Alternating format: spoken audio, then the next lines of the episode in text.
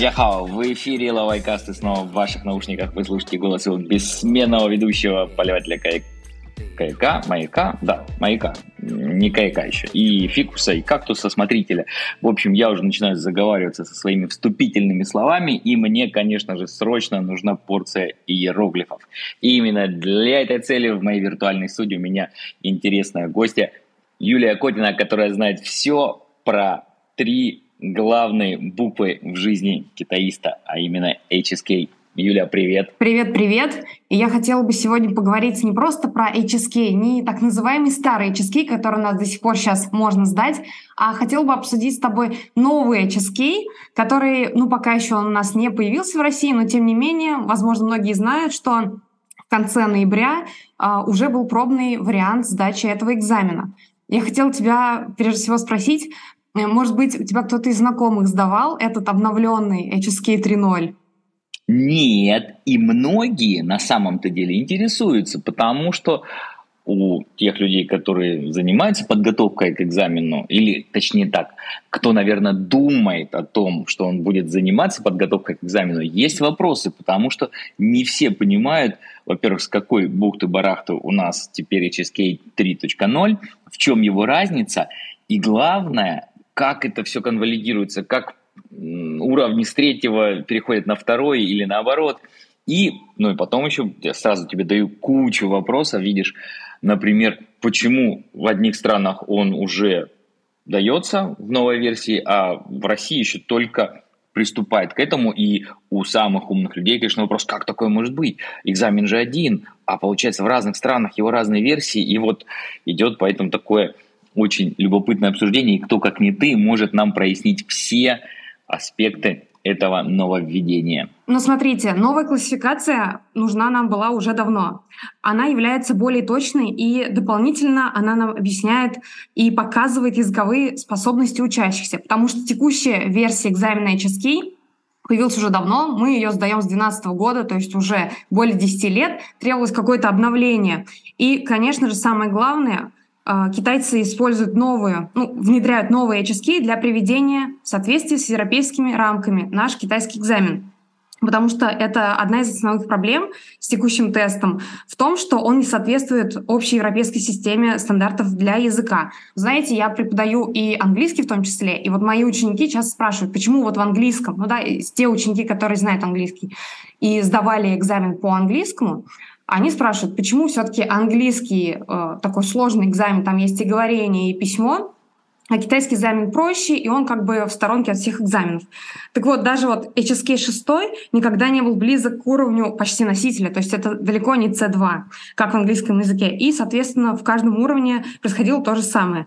И таким образом вот эта корректировка HSK задумана для лучшего, для лучшего отражения этой системы. И новый HSK должен помочь повысить и престиж, и доступность HSK на международной арене. Ну и, конечно, появилось очень много э, китаистов, желающих сдать экзамен, соответственно, их уровень также растет. И, как я считаю, что HSK, например, четвертый, пятый, шестой, он не показывает полностью владение китайским. И ну, это достаточно такой низкий уровень. Соответственно, и китайцы, скорее всего, так, и система образования так считает. И вот они решили поднять э, уровни HSK и ввели дополнительно уровни 7, 8 и 9. Да, вот давай-то я напомню свой вопрос. Да. И получается, что для каких-то стран они уже ввелись, а для каких-то нет. Да, вот в случае про Россию ты сказал, что он только экспериментально вот прошел один раз не так давно.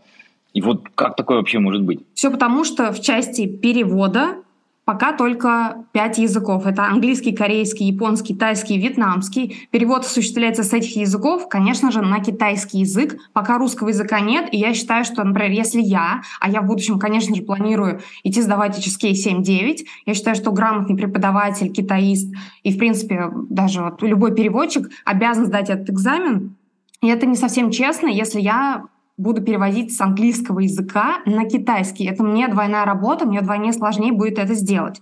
Таким образом, вот мы ждем, когда ведется русский язык и другие языки, но пока только пять этих языков. Ну, в частности, это языки азиатские. Mm-hmm. А скажи, пожалуйста, теоретически чисто можно вот условно сегодня в Москве прийти и сказать, да, ребята, я чувствую себя способным с английского перевести на китайский и сдать HSK в новом формате с переводом с английского на китайский? Честно говоря, я уже просматривала данный момент, хотела попробовать, но, к сожалению, пока это невозможно. Конечно, можно сдавать, регистрироваться с 1 по 6 уровень, здесь все без изменений. Плюс китайцы, если вдруг вы переживаете, что вы, например, не поступите в ВУЗ или ваш работодатель требует от вас сертификат 5 или 6 HSK, не переживайте, китайцы будут принимать несколько лет ваш текущий сертификат, то есть в ближайшие годы, пока новый экзамен не вступил в силу, э, все спокойно, можно сдавать, как всегда, то есть где-то 2-3 года мы можем сдавать наш текущий экзамен, но вот 7, 8, 9 пока, к сожалению, в России мы сдать не можем. То есть получается, что у нас сейчас будет такое время, когда ходить будут обе еще градации. И вот такой вопрос – как ты считаешь, вообще ты упомянула и работодателей, и университеты, насколько они все-таки тщательно смотрят на полученную ступень HSK, это раз.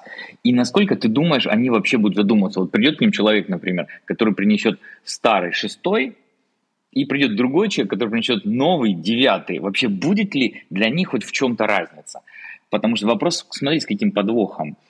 А может быть, тогда имеет смысл, наоборот, сейчас поторопиться сдать еще старенький, который полегче, и получить шестерочку? Вопрос, конечно, хороший, но с точки зрения работодателя, знаете, бывают разные работодатели. Кому-то нужен шестой HSK и только так, или ниже. Кому-то вообще не нужен HSK и будут тестировать только знания и владение китайским языком. Кстати, по поводу текущих уровней HSK, поскольку я сама занимаюсь устными переводами, я сдавала также экзамены. Особо много лексики там нет. Я имею в виду лексики, связанные с бизнес-переводом, с устным переводом. А сейчас новом HSK, конечно, эта лексика появляется.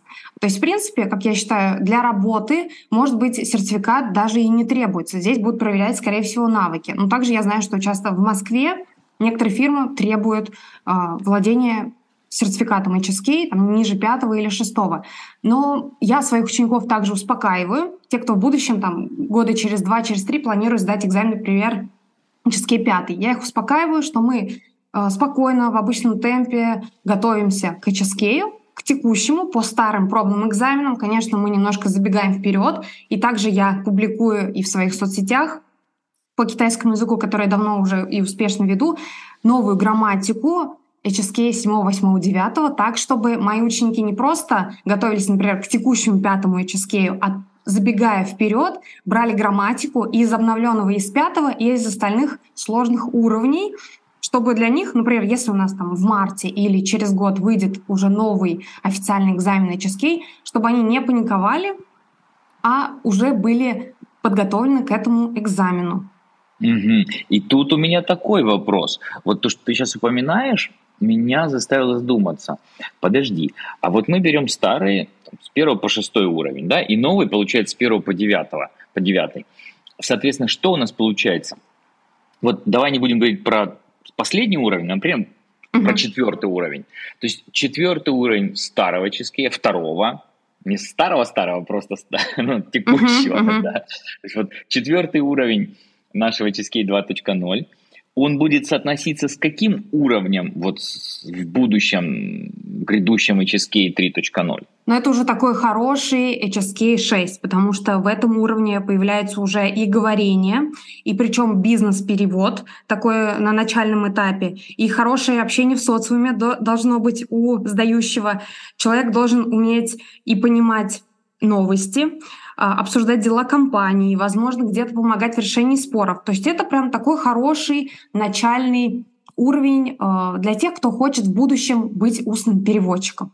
То есть это уже mm-hmm. не просто обсудить цветы, кошек и болезни, да, тут уже более глубокое погружение. Подожди, давай еще раз тогда. То есть смотри, условно говоря, четверка нынешняя от второго HSK, да, вот, который сейчас все-таки в ходу, она, угу. получается, будет примерно, то есть когда мы будем говорить про четвертый уровень нового чизкея, он же, вот тут тоже все-таки мне интересно понять, что получается, у нас как бы размытость, и она размытость идет только вверх, или она размытость по всему спектру? Вот, а, чтобы я не ошибся в своей интерпретации, вот четверка, получается, в существующем HSK будет соответствовать шестерки в будущем, правильно? Ну, честно говоря, это да, такая размытость присутствует, потому что четвертый HSK сейчас это всего 1200 слов, в будущем это более 3000 слов. Uh, ну, я бы не сказала, что это прям шестой-шестой текущий, но, тем не менее, грамматика, которая необходима на этом новом четвертом HSK, уже непростая. Темы, которые обсуждаются там, непростые, и все равно четвертый, пятый, шестой HSK нового уровня приравнены не к безупречному владению китайским языком, а все-таки это средний уровень. Угу.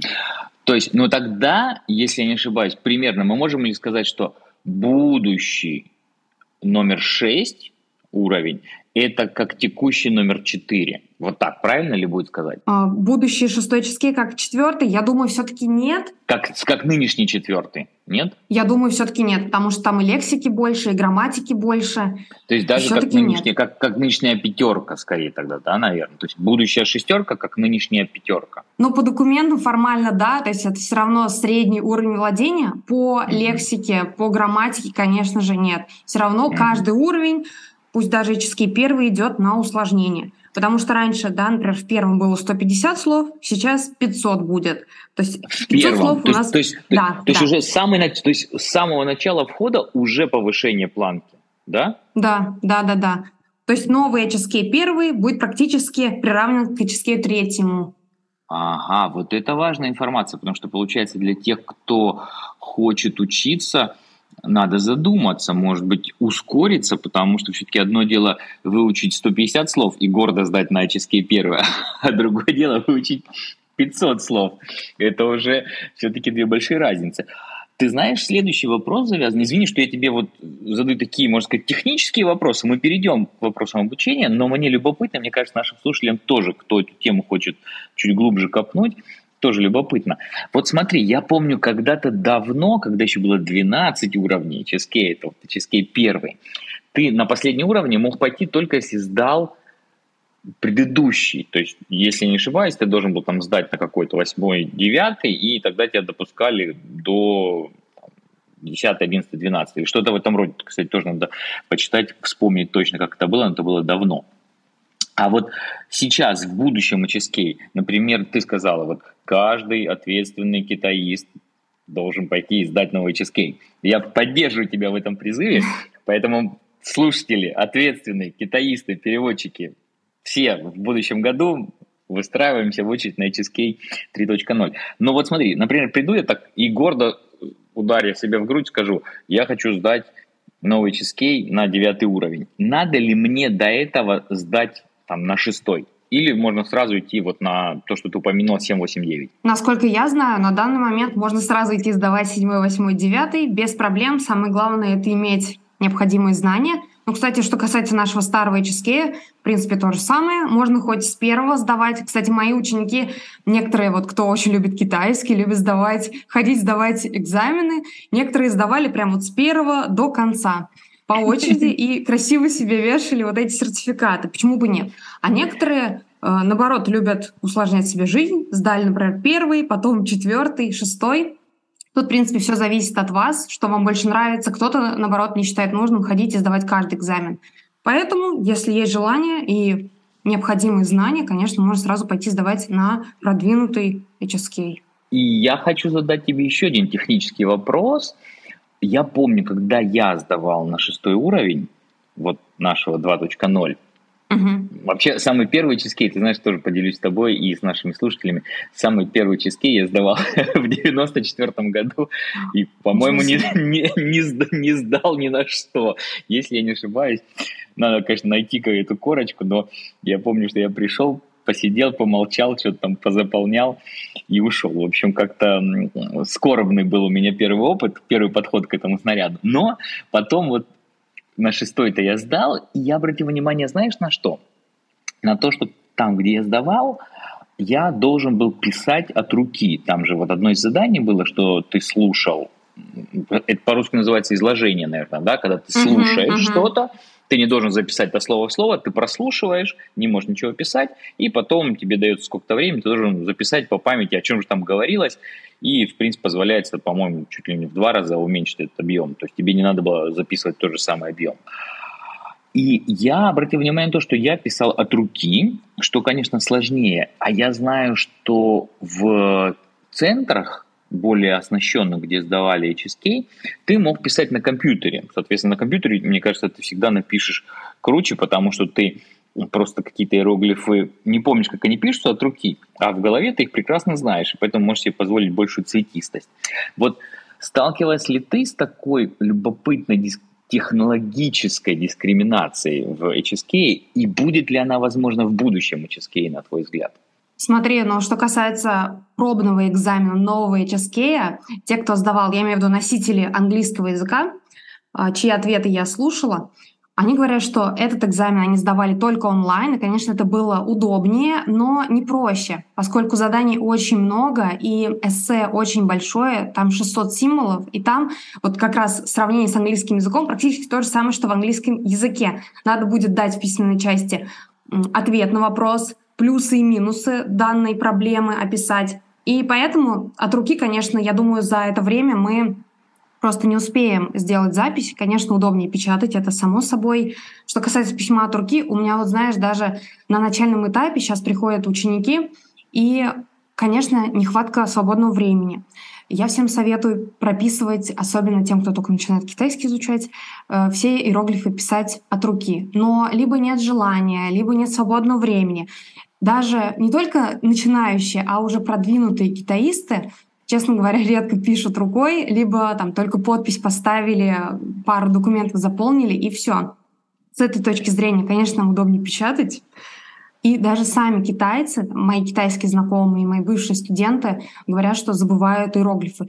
Что уж сказать о нас, если даже сами китайцы не помнят, как пишутся некоторые слова. И, Это конечно, правда. Да.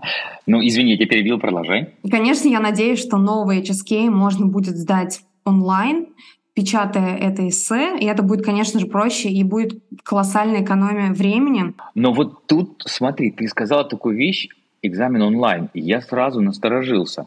Во-первых, вопрос номер один. А будет ли возможность его сдавать еще и все-таки в офлайне, или ты думаешь, что будет только онлайн? Переходят ли они действительно вот уже в новые технологии окончательно? Это раз. И во-вторых, если это онлайн, ну, сразу мысль такая, так, рядом сажаем китайского друга, он тебе сразу говорит ответы, и ты так читишь, читишь, читишь, и получаешь свой девятый уровень. Разве не все так просто? На самом деле, вот это очень хорошая тема и больной вопрос, честно говоря, потому что я в том году узнала, и были запросы даже мне сдать экзамен за кого-то. Оказывается, это хороший бизнес, и предлагают просто какие-то нереальные суммы, чтобы садить с собой или китайцы, или преподаватели, и так вот сдать экзамен. Но что хочу сказать, если у вас есть такая нужда, а, вам нужен сертификат, там, пятый или шестой HSK, я думаю, лучше не сажать китайца, не сажать с собой преподавателя, а те деньги, которые вы им предлагаете, нужно потратить на подготовку все-таки и не списывать, потому что я думаю, все-таки это наказуемое дело. Что касается экзамена онлайн, я думаю, здесь как плюсы, так и минусы. В целом, конечно, это удобнее с точки зрения написания иероглифов и экономии времени, но я думаю, мы сами должны проверять свои знания, помним мы иероглифы или нет, и стараться писать рукой. А еще, кстати, могу отметить один минус. Мои ученики, кто сдавал экзамен онлайн дома, там вообще не важно какой HSK, там, в принципе, очень много неприятных технических моментов. Надо где-то за два, за полтора часа уже быть перед монитором, готовиться и ждать других участников, других сдающих. Поэтому я думаю, это трата времени и есть свои минусы. Плюс надо себя со стороны снимать, э, нельзя делать записи, никакие пометки от руки. Вот это, конечно, неприятно, неудобно, особенно когда мы делаем часть аудирования. Все равно для того, чтобы запомнить такое большое количество информации, цифр, мы должны делать для себя пометки. Так вот, на сдаче экзамена дома онлайн это невозможно. А если мы сдаем офлайн, пожалуйста, можно делать любые заметки, записи на своем черновике.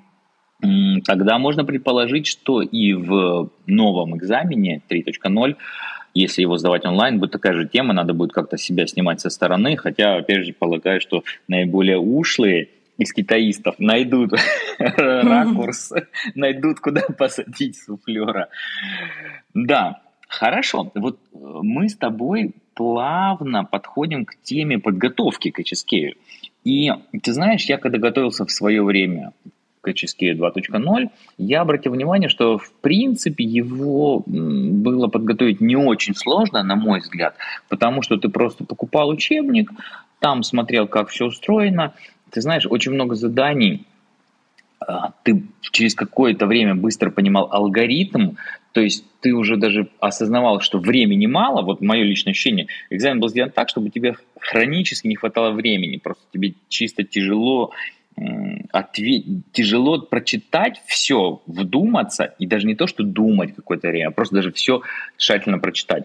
Поэтому тебе надо было уметь схватывать, выхватывать какие-то ключевые слова из э, задания, которое ты читал, и быстро становился понятен алгоритм, как отвечать. Я имею в виду во время подготовки, и потом то же самое на экзамене, в принципе, и происходило. Вот. То есть я, честно говоря, не столкнулся с сложностями в подготовке к тому а вот что будет с новым? Скажи мне, как ты думаешь, вообще методология подготовки, давай все-таки я эгоистически тебя спрошу сначала про высокие уровни, не про начальные. Как ты угу. думаешь, она изменится или нет? Методология подготовки к экзамену. Мне кажется, должно поменяться вообще все. И самое неприятное пока для нас, что пока нет учебников, по которым мы можем сами готовиться, и алгоритм сдачи пока не и подготовки пока неизвестен. Соответственно, сейчас и сама я готовлюсь, и моих учеников готовлю по тем вариантам, которые у нас были раньше старого экзамена. Ну, само собой, э, смотреть фильмы, сериалы этого уже недостаточно, потому что раньше тем, кто хотел сдать, например, 4, 5, 6 чески старого уровня, конечно, я советовала смотреть новости, смотреть фильмы, слушать подкаст. Да, это, конечно, все хорошо, но в новом экзамене этого будет недостаточно. Потому что в новом мы должны и описывать и анализировать разные э, тексты. И не только новости смотреть, а изучать что-то, что касается науки, открытий и так далее. То есть алгоритмов пока сейчас нет. Вот у нас есть те носители английского языка, кто уже успешно сдал, например, экзамен и в Китае, и в Америке. И вот они нам рассказывают, какие сейчас есть задания, и на основании вот этих ответов мы можем как-то начать готовиться. Но, кстати, что я могу посоветовать сейчас? Если вы хорошо читаете и понимаете статьи разных китайских газет, можете продолжать это делать, потому что одно из заданий будет по чтению — это чтение статьи на таком хорошем китайском. А, обычно это какая-то научная статья, то есть это даже не бизнес китайский, а статьи с огромным количеством терминологий. Можно начать читать их, читать китайские соцсети и что-то научное, что вам ближе, что вам нравится, академическую литературу. И самое главное — изучать китайскую культуру, читать про народности, потому что тексты о местных народах, конечно же, будут. Погружаться не только в лексику и, само собой, чинью, все устойчивые выражения необходимо знать. Они, конечно же, ну, они и были, они и будут в огромных количествах. Но изучать и не только страноведение, но погружаться и в культуру, и ситуации, и в общение с китайцами, потому что эти темы также будут обсуждаться. И вот тут, конечно же, я в шоу-нотах к этому выпуску, дорогие слушатели, дам ссылку на твои соцсети, Юля, чтобы люди могли посмотреть, найти тебя, понять, что у тебя за курсы, понять тоже, как можно узнать побольше о новом HSK, как к нему готовиться, потому что это все действительно для тех, кто планирует сдавать экзамен, ну, на мой взгляд, немаловажные вещи, опять же таки, оглядываясь назад, с одной стороны, я упомянул, что мне было просто готовиться к тому чизкейку, который уже уходит. Но, тем не менее, с другой стороны, я понимаю, что какую-то часть жизни это заняло. Надо было, не знаю, я, по-моему, готовился там каждый день, там, ты ставишь себе задачу и час-полтора к экзамену готовишься. А это все-таки тоже такие трудо и время затраты. Поэтому, конечно, лучше их оптимизировать. Вот Следующий мой вопрос.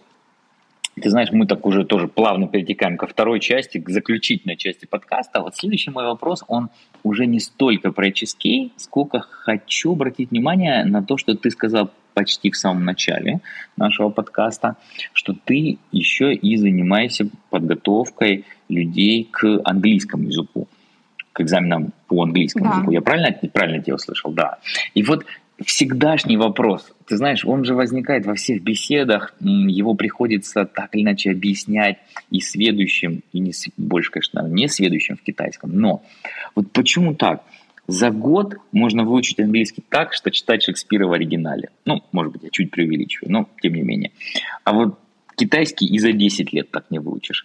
Но понятно, что у меня это такие казуальные наблюдения, где-то полуанекдотичные, но ты как преподаватель – ты же видишь, у тебя должна быть более-менее надежная статистика. Вот что можно сделать с английским языком за определенный период времени и что можно сделать с китайским за тот же период времени.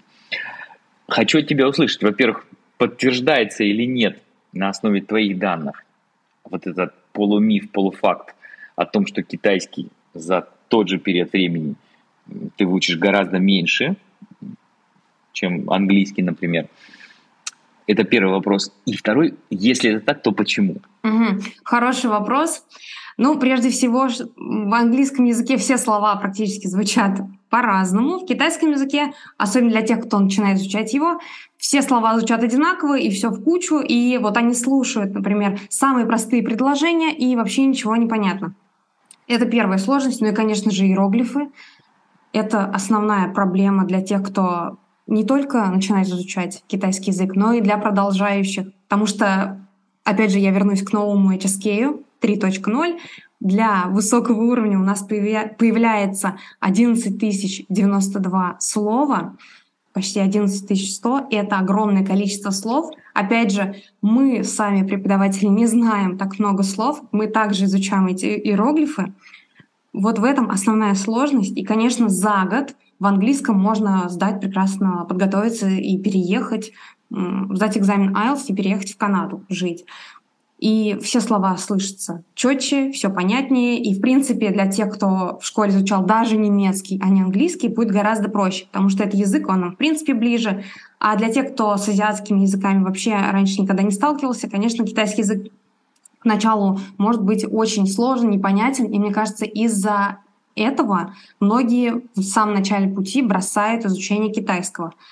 Но я сама считаю, что э, изучение китайского — это длительный процесс. Мы тратим всю жизнь, и никогда всю лексику на китайском мы не выучим, скорее всего, даже если мы живем в Китае. Можно сказать, наверное, про все языки так, но тем не менее, да, безусловно, получается ситуация, при которой мы, может быть, этого недооцениваем, но с европейскими языками у нас, конечно, гораздо больше общего и в плане грамматики, и в плане словарного запаса.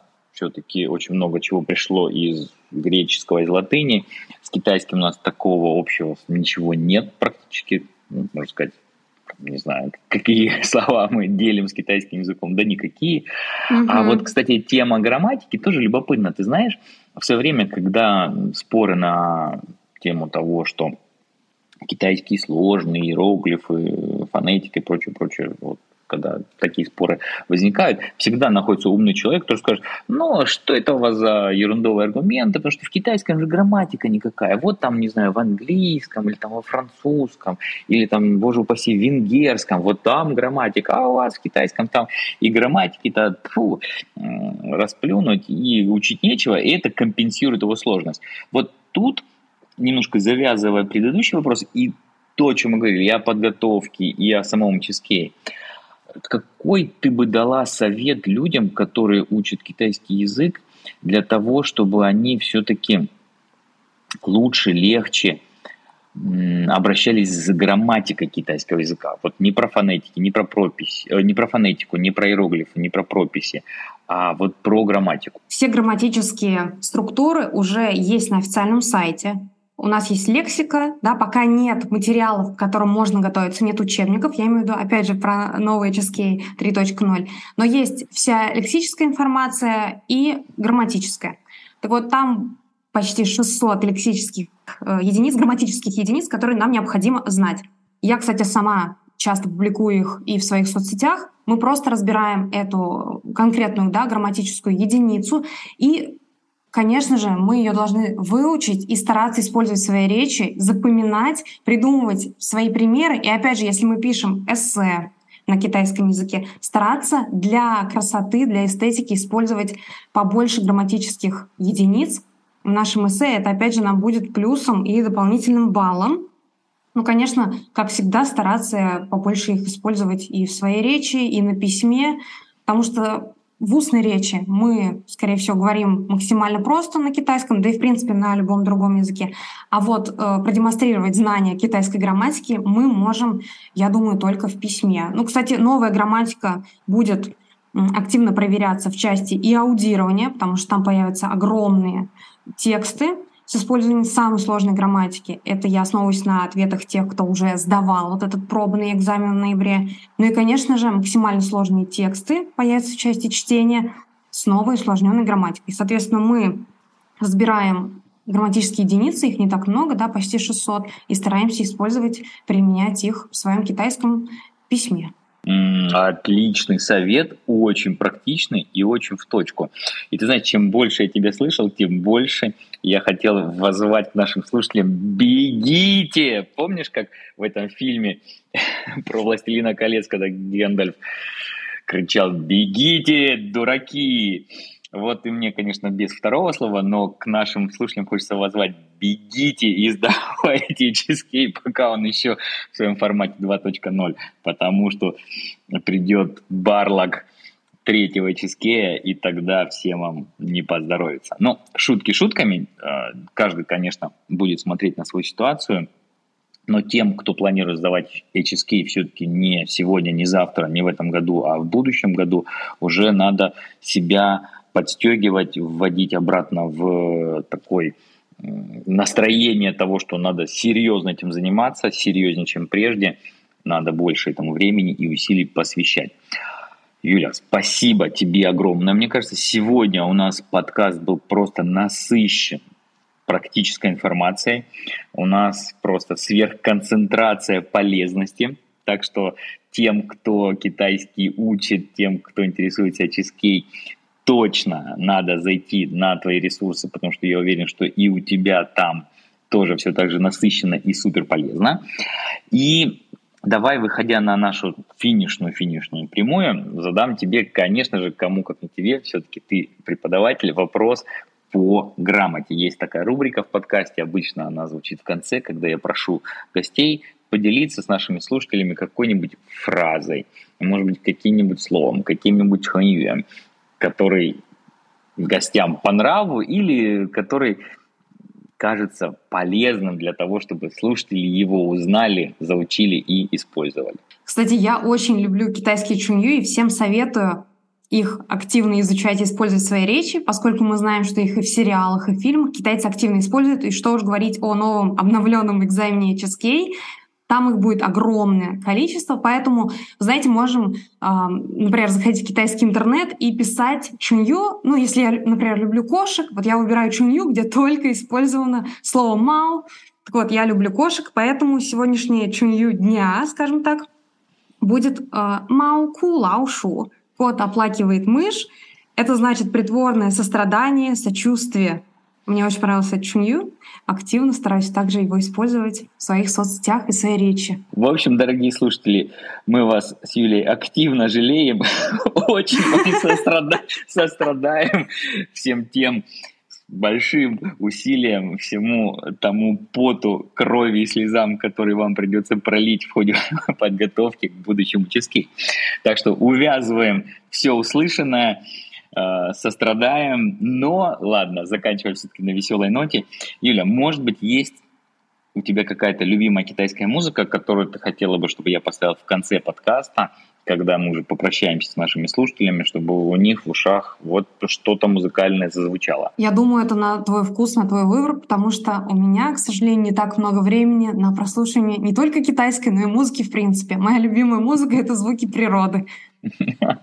Хорошо, тогда я найду какую-нибудь музыку. Я не уверен, что есть песня с названием HSK, но что-нибудь про, про Ханьюи и шипин наверняка найдется. Ну, или, на крайний случай, что какая-нибудь песня про экзамены точно в китайском интернете есть. Прекрасно. Дорогие слушатели, с нами в виртуальной студии с сверхконцентратом полезности была Юлия Котина, которая занимается тем, что готовит людей к HSK. Ну а уж если вы прослушали весь наш подкаст и до сих пор не знаете, что такое HSK, то спасибо вам за ваше терпение, за все те минуты, которые вы провели с нами, даже не знаю, о чем мы говорим. Юля, с тебя тогда прощание с нашими слушателями. Ребят, я вам желаю удачи в подготовке к экзамену HSK, будь то новый или старый. Не переживайте, конечно, можно готовиться к HSK с нуля самостоятельно. Самое главное, что у вас было желание. И, как Альберт правильно сказал, самое главное — это поставить цель и ежедневно затрачивать время на подготовку к экзамену. У вас все обязательно получится. Удачи вам в изучении китайского. Отлично, присоединяюсь. Всем пока-пока. Пока. 看什么的都去死吧！我要回家做我的梦想。 就算风会很大，浪会很大，但我有力量。学校不让留头发，秃的掉渣，还告诉爸妈，你的孩子太差，管不了啦，回家种田吧。为什么我的音乐课被排挤了？人气和三角疯狂学着了，抬起头看着云，吹着风，哼着歌，我才气艺呢。也不容易，考了整个年级的倒数第一。对不起，我下一次一定努力。就像这样，我今天要练琴。什么的都去死吧！我要回家做我的梦想。就算风会很大，浪会很大，但我有力量。学校不让留头发，秃的掉渣，还告诉爸妈。你的孩子太差，管不了啦，回家种田吧。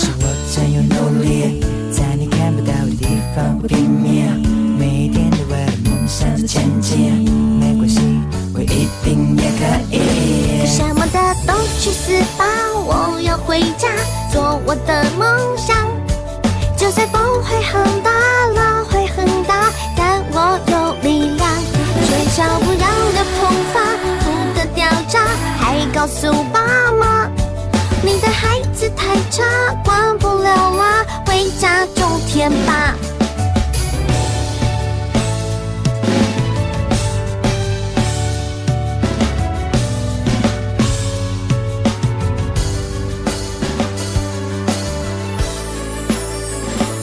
看什么的都去死吧！我要回家做我的梦想。就算风会很大，浪会很大，但我有力量。学校不让留头发，秃的掉渣，还告诉爸妈，你的孩子太差，管不了啦，回家种田吧。